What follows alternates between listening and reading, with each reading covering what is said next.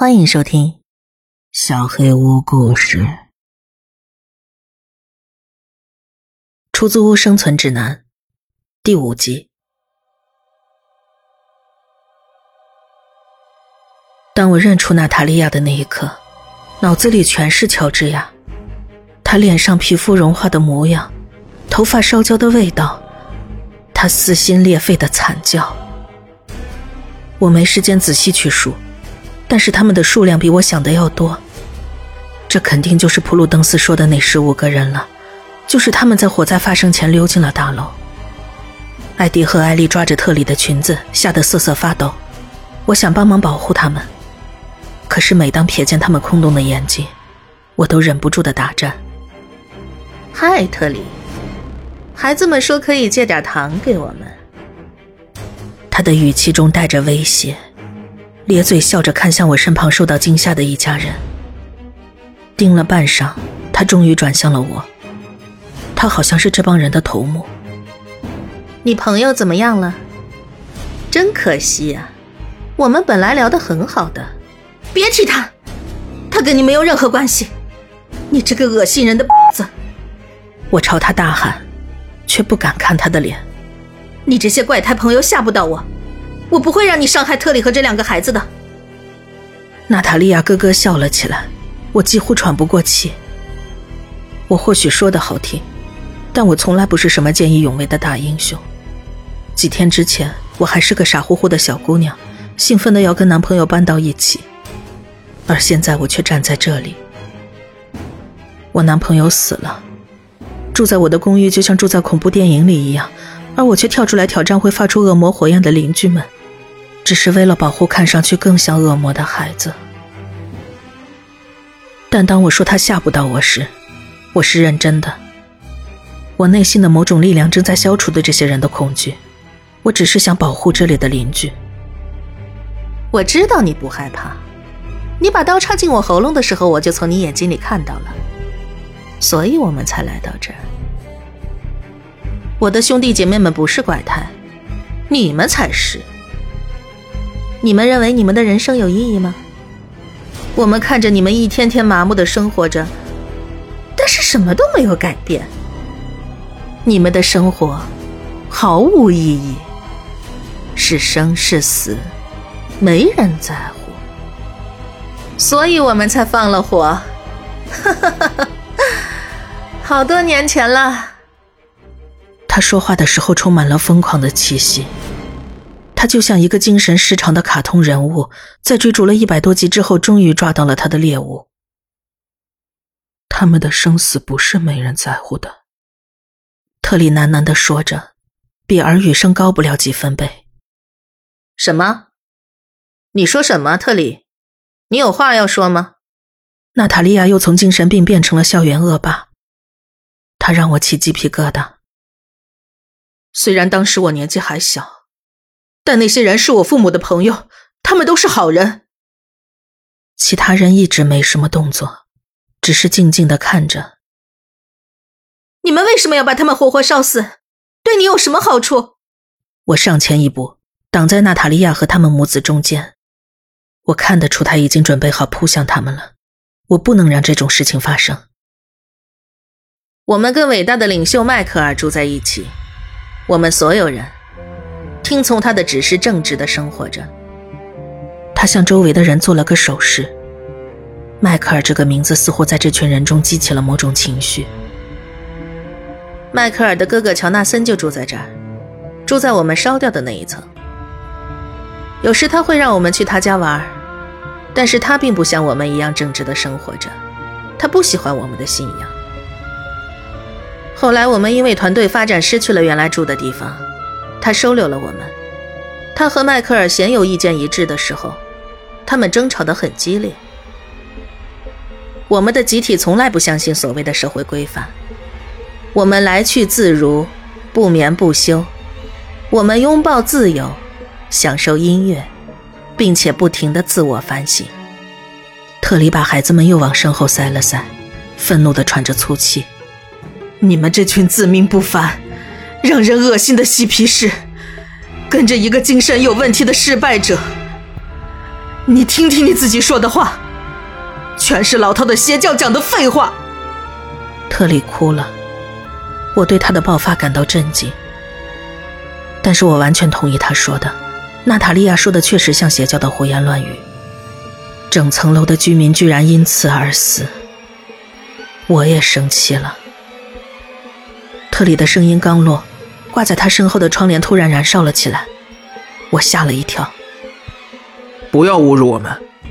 我听烦了你们这些没脑子的人说我们是邪教。后排一个穿着 T 恤牛仔裤的黑发男人站了出来，微笑的看着燃烧的窗帘。他已经证明了，至少，他们都能做到娜塔莉亚对乔治亚那样。从这群人走进特里家以来，我钢铁般的意志第一次动摇了。我意识到，我们之所以还活着。是因为他们允许我们活到现在，我们有大麻烦了。特里闭上了嘴，娜塔莉亚则继续她的故事。迈克尔是真正的领袖，不是你们从新闻里看到的那些神棍。他教导我们建立一个和平和谐的新世界。为了做到这一点，他默认。我们必须铲除非信徒。他教导我们拥抱自己的恶念，利用它，我们就能创造非凡的奇迹。他邪恶的笑了笑，双手像烧红的炭火一样发着光。他的话听上去确实就是邪教的胡说八道，但如果迈克尔真的只是个神棍，那该怎么解释这帮人拥有的能力？有天晚上。迈克尔和乔纳森大吵了一架，然后有人报了警。问题就来了，乔纳森让我们在警察来之前快走。我们本来就打算离开的，在这住的那段时间里全是麻烦。这个地方很奇怪，但是我们无处可去。自从上一个住处被挤得太满之后，我们被警察盯上了。我们不想再惹不必要的麻烦。迈克尔很生气。后来我们讨论了好几个小时，是谁报的警？我个人怀疑是隔壁邻居梅维斯。那个女人最爱多管闲事，她总是敲门打断我们的精神疗愈，让我们小声点迈克尔没办法判断是谁做的，我们只能确定肯定是同层的人。所以他吩咐我们在当晚返回，把那层楼里所有的人都杀死。你知道，我们奉命做了。人群中响起病态的笑声，我咬牙忍着他们笑完，强迫自己继续听他说下去，争取更多的时间。我们很享受他们的尖叫，乐见每个男人、女人还有孩子被火焰吞噬。这是我们第一次释放全部的能量。我们感觉无比强大，但是当我们离开燃烧的走廊，进入楼梯间，这栋大楼找了个新方法来捉弄我们。我们把光荣的胜利留在身后，想赶紧回到迈克尔身边，但是我没办法数清楚我们到底下了多少层楼梯，我们只是无止境的下着楼，我们没办法离开那一层，楼梯不让我们离开。没过多久，大火烧到了楼梯井，把我们连同那些非信徒一起烧死了。消防车赶到的时候，我们已经死了。或许是死了吧，但我们没有消失。我们不能离开这栋楼，只能在被烧毁的公寓和走廊里徘徊，除非被邀请，否则我们哪儿都去不了。这种滋味很难受。开始我们并不想惹麻烦，我们等着迈克尔来找我们，指导我们。两个月过去，他还没来，反而是一张报纸穿过门缝塞了进来，一则头条新闻。根据高层居民伯尼海明斯提供的关键信息，当地邪教领袖因藏匿毒品被捕入狱。我不敢相信。那晚我在搜索普鲁一家的时候，没有找到这条新闻。不过随后我明白过来，当时的网络新闻并没有现在这么发达。娜塔莉亚看到了我震惊的表情，笑得更开心了。那个死老太婆没告诉你吗？就是她该死的丈夫害我们现在还被困在这儿。从那以后，我们才真正的开始制造麻烦，在我们力所能及的范围内，把整栋楼给毁掉。不过没多久，他们就发现，只有被邀请，我们才能进门。直到普鲁找到了一个办法，他可以让我们再死一次，所以我们停了下来。他杀了我们两个人。他是唯一能阻止我们的人，有他在，我们什么都做不了了。我们陷入了僵局。后来他搬出去了，我们本来打算尊重这种僵局，直到你捅了我。普鲁已经不在了，现在这里只有纯粹的公平。随着娜塔莉亚越来越生气，她身后的人群也逐渐变得焦躁不安。他们就像蜂群思维一样齐心协力，寂静开始变得混乱。所有人都在晃动，发出各种声音。一开始我并没有注意到有个人朝着特里和孩子们靠了过来，直到他已经很近了。那是个十几岁的女孩，苗条又漂亮，但她的外表并不能让人安心。就在她离我们一米远的时候，艾莉突然不动了。他的爪子开始迅速的伸长，尖而锐利，眼中的空洞仿佛也变得更深了。如果可以更深的话，他张开嘴，露出一排排锋利的牙齿，牙齿和牙龈的交界处满是血迹，因为它们长得太快了。艾丽跳了起来，伸手去抓住那个女孩，用爪子划破了她的脸，在她的眼睛上留下了深深的沟壑。他用爪子死死地摁住女孩，把她按到了自己的视线以下。这段时间里，艾迪则是控制住了那群人，他的爪子也长了起来。他朝他们跑过去，把他们赶出了门。火焰四处乱窜，照亮了整个房间。我究竟见证了什么？两个恶魔孩子成功击退了十五个死去的非人类异教徒。娜塔莉亚也退了出去，但是她的眼睛一直盯着我。还没完！他朝我大叫。不过我也知道，还没完。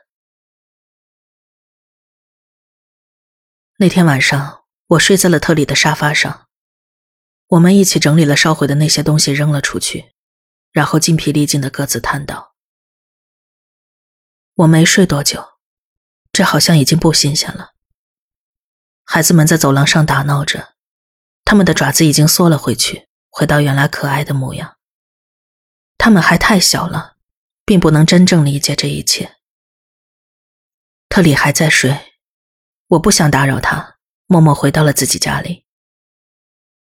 一路上我都在警惕着周围的怪事，楼梯应该注意到了我的警觉，所以上楼的时候他没有在胡闹。我离开特里家时并没有看时间，但是当我走到家门口，一张熟悉的面孔出现了。伊恩站在那儿，他刚把信丢在门槛上。早啊，亲爱的。我想谈一谈，你能进来坐会儿吗？就五分钟，求你了。我把前一晚发生的一切都告诉了他，然后求他告诉我要如何才能再次杀死他们。但他说他也不知道。他说把门锁好，不让他们进来就没事了。当我提到要杀死他们时，伊恩似乎很生气。他甚至没建议让我去问普鲁登斯，我感觉再问下去也没什么意义了。他好像并没有那么坦诚。我想要信任他的，我真的很想相信他。在他面前提起杰米的时候，他曾表现的那么关心。但是，如果……普鲁登斯忘记去替伯尼做过的事情，自然而然地略过了杀死那些可怕的人的方法，就直接把这群人留在他的邻居和朋友们身边恐吓他们。那他可能也并不坦诚。所以，我真的可以信任伊恩吗？他没有给我想要的答案，也并没有提供过任何真正的帮助。我的内心告诉我，他可以出去了。我需要时间重新思考，开始自己解决问题吧。我告诉伊恩，他该去工作了，他不喜欢迟到。普鲁登斯给我留下了这些规矩，但他漏掉了很多很多。我怎么知道自己不是那种变态游戏里的无名小卒？他像个木偶戏大师一样操纵着我，送我去失败。他把自己的亲孙女关在笼子里好几年，他可能就是享受折磨别人。但无论如何，我不会轻易放弃的。娜塔莉亚绝对不会赢的。我决定，今天我必须参加社区委员会的会议。我要建议组建一支武装来对付娜塔莉亚。我不需要普鲁登斯的帮助，我也不需要他的方法，我自己能做到。这是一场战争。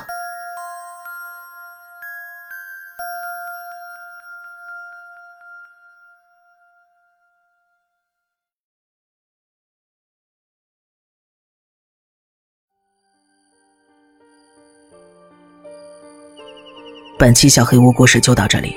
如果你做噩梦的话，没有关系，我会来把它吃掉的。我是小黑屋的墨，那我们梦里再见了。